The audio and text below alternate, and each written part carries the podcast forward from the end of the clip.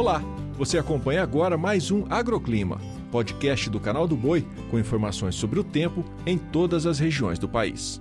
Olá, ouvinte! Podcast do Agroclima começando. E o mês de maio abre com destaque para o Maranhão e Pará, onde a chuva tem sido persistente, tudo por conta da zona de convergência intertropical. Com isso, é esperado um solo bastante úmido. E tem muita chuva também para cair, desde a metade norte do Amazonas até o noroeste do Ceará, volumes que podem variar entre 15 e 50 milímetros. E tem potencial de chuva também em áreas do centro-oeste e do sudeste, mas de forma irregular e sem grandes acumulados, o que não leva a nenhuma preocupação.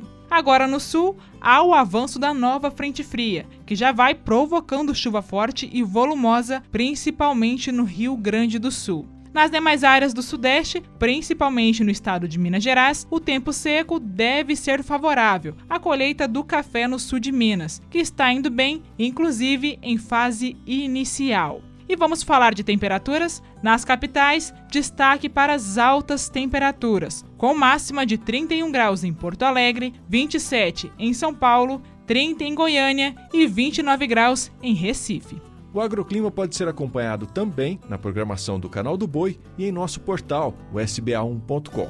Até a próxima!